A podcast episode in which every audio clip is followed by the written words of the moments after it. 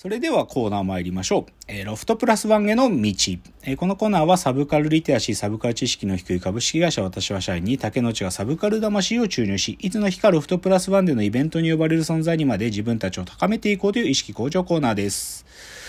では、今日のテーマ発表します。今日のテーマ。AI スペシャル。読書論。AI が読書するとはいかなることか。ちゅうのでね、まあ、先週本当は140回だったんで、先週本当はやるべき AI スペシャル回だったんですけど、ちょっと僕の準備が足りずに、ちょっと1回遅れで今日やらせていただくと、前回予告したそのテーマ、AI スペシャルの読書の話を今日はしたいと。はい。でね、まあ、きっかけを最初に言った方がいいんで、きっかけは、ね、極めて単純なんですけどね。あのー今ね、YouTube のね、バンダイナムコアーツチャンネルっていうバンダイがやってる YouTube チャンネルがあってね。で、そこで、あの、広角機動隊関連の、あの、動画が最近、昨日もね、一つまた上がってるんだけど、なんで上がるかっつうと、あの、明日 ?11 月12だから、明日からね、2週間限定で、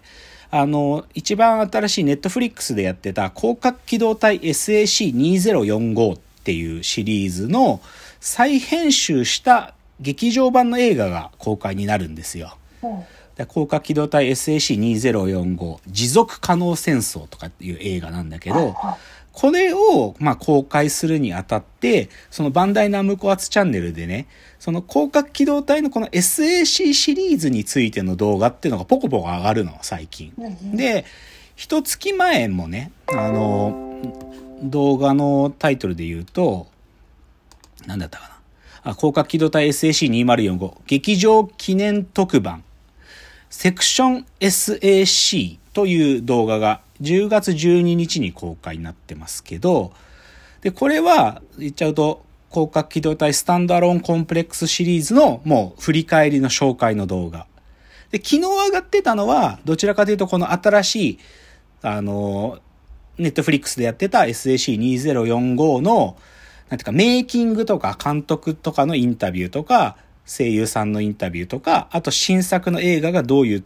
まあ、映画がちょ、どう違うかってことを言ってる、そういう動画だったんで、まあ面白そうで。ぶっちゃけ、まあちょっと今日の本題に入る前に、この映画は正直僕は、もう惰性でとかい、惰性っていうかね、もう、だってただにネットフリックスでやった話の再編集版だからさ、そんなに強い気持ちで見に行く気もなかったのよ。どっちかというと、まあ一応ファンだから見とかなきゃかなとか思うレベルだったんだけど、でもね、なんか昨日の紹介動画見るとね、なんかね、ラストシーンが違うらしいんだよね。で、かつ、あの、監督がね、あの、神山健二と藤巻監督っていう二人の方が作ってたやつに、プラスね、あの、新聞記者っていう映画を、あの実写の新聞記者っていう映画を撮った石井監督だったかな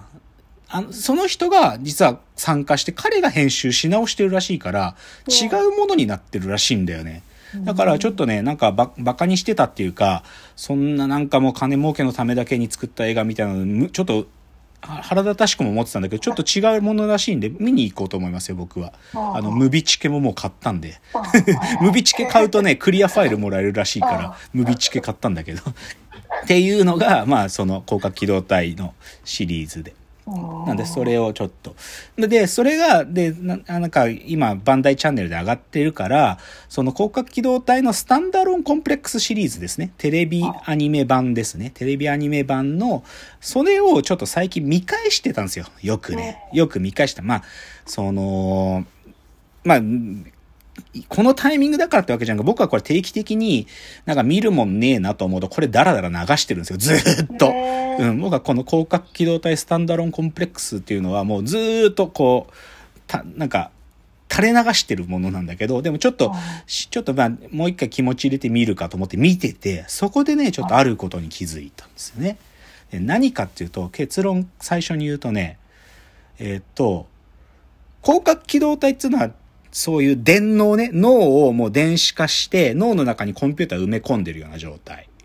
で、プラスでそこになんかこう有線でビュってプラグさすと、なんかもうコンピューターとも繋がれたりとか、他人の電、電脳っつうんだけど、電脳とも繋がれて、で、体も擬態っつってサイボーグに変わっていくような世界ですよ。未来の話ね。で、で、広角機動隊っていうのはその警察組織で、で、そこの人たちはそういう電脳技術とか擬態技術をすごい最新のものを取り入れてる警察組織、公安休暇っていうんだけど、その人たちがいろんな事件を解決していくって話ですよ。で、で、そのね、じゃあ、その広角機動隊でね、なんだけど、で、そういう世界だよ。だけど、あることに気づいたんだけど、そのね、結構重要な、あのー物語の中に出てくるある作品があって、本、本なんだけど、はい。それは、サリンジャーのライ麦畑で捕まえてなのよ。で、これが犯人逮捕のために結構キー、キーになるアイテムなんだけど、それをね、捜査で、まあ、あのー公安休暇、広角機動隊の一人のメンバーであるトグサが、こうね、サリンジャーの線から今犯人を追っかけてるんだっていうシーンがあるのよ。はいサリンジャーの線、ひょっとするとサ犯人はサリンジャーの何かパロディっていうか、サリンジャーにオマージュ、サリンジャーの物語にオマージュしたような事件を起こしてるんじゃないかみたいなことから、サリンジャーの線から追いかけてるっていう時に、そのライ麦畑の本持ってる時にね、そのライ麦畑の本に、たくさんポストイットが貼ってあるのよ、トグサーが。うんまあ読んでるんだろうね。読んでるんだよ。で、で、その付箋をたくさん貼ってるのよ。でもこのシーン見てさ、なんか今までなんかあんまり気にも留めたことなかったんだけど、んと思ったの。んって思った。なんで、んって思ったかっつうと、だってさ、電脳化してるんだよ、この人たち。うんで、なんか、操作資料とかなんかアーカイブから引っ張り出してきた時って、彼らどう読むかっつうと、なんか QR コードみたいな、もう文字とか書いてなくて、QR コードがバババババって並んでて、それをビューって電脳につながってる目でスキャンしていくと、もう、あ、こういう事件だったのかってわかる人たちなのよ。うんなのにだよ、トグサが手に持ってたのは、キャッチャーインザライの、本当に紙の本なんだよ。で、紙の本にトグサ、付箋まで貼ってんだよ。はい。なんかさ、あ違和感あるでしょ。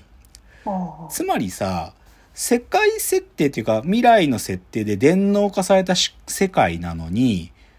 で、ある部分ではドキュメントを読むときには、そういう QR コードみたいな、もう文字情報じゃすですらないんだよ。うんうんそういうバイナリーなインフォメーションが入ってくるインターフェースで読んでるのに、ある部分では紙媒体の本読んで付箋まで貼るっていう、うんこのことに僕はちょっと、えっ？と思ったの。え？だ、だけど、このことは、どっちかっていうと、おいおいって突っ込みたいわけじゃなくて、うんなんか、ひょっとすると、これはわざとだなと思ったんよね。で、しかもこのことが今日の本題である、読書。読書するっていうことと、機械、AI やその他で情報端末が情報処理をするってこととの違いをおそらく暗示してるんじゃないかっていう僕の過剰な推論があるわけ。うんだからここがきっかけなんですよ。なるほど。うんそう。まあ、でね、ちょっとね、話がわかるためには、その、広角機動隊スタンダロンコンプレックスの一番柱になるね、事件。あ笑い男事件っつうのがちょっと分かってないと話が今日先に進まないんで、あ少しだけちょっと笑い男事件というものの概要を簡単に喋りますね。これ、はい。なんかウィキペディアに書いてある程度に本当に、あの、まとめ中のまとめね。はい。えっと、6年前に起こったセラノ社の社長、セラノ誘セラノ氏の誘拐に始まる連続企業脅迫事件。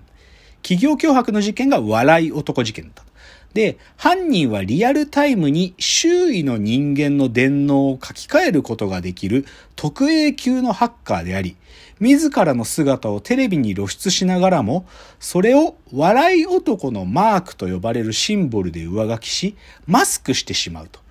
あの、だから他の人たちのもう電脳にハッキングして目を奪っちゃうの。で、目に映ってる自分の顔のところにマークを出して、自分の素顔が見られないようにハッキング同時、リアルタイムで行えるぐらいの超特 A 級ハッカーのことなんですよ。うんで、そういう風にして、自分の姿を晒しながらも、自分の顔は見られないっていう、そういう事件を起こした。で、それが、その後も、被害企業に多額の身代金が要求され、最終的に笑い男自ら終結宣言を出して姿を消し、迷宮入り事件となったっていうのがあって、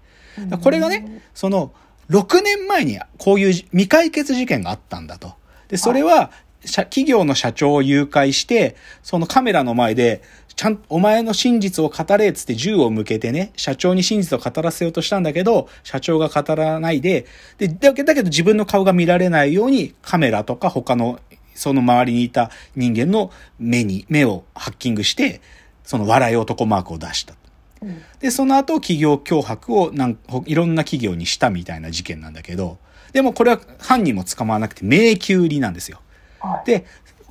広角機動隊スタンダーロンコンプレックスはこの事件をとりあえず中心にして追いかけてるのね。って時に、さっきの話で、で、この話のね、一番ね、なんていうのかな、事件、事件に、こう、ち近づいてく捜査官が、トグサってやつなんだけど、さっきのキャッチャーインザライユの付箋を貼ってたやつ。あで、トグサもね、で、で、ここもね、変なんだけど、笑い男事件はやっぱりね、謎を解く鍵がね、な、なぜか紙媒体なのよ。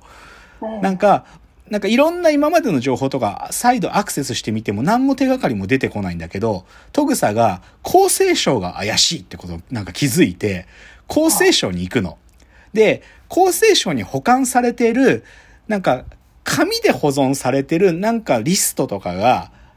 なんか事件を解く鍵になってるはずだっつって、それで一個一個ね、そのリストがあるかどうかね、検索かけていくんだけど。でもその検索かけていくときも、でも、こういうリストがあるよっていうのは QR コード的なものがあって、キューってリストかけて、ピッピッピッ、あ、確かにありますね、みたいな、そういう確認作業してんだよね。あ、ごめん、時間がなくなっちゃったな。ごめん、ちょっと次のチャプター続きますね。あくまでも、スタンダードコンプレックスの話、ちょっとわかるためのっていうことなんで。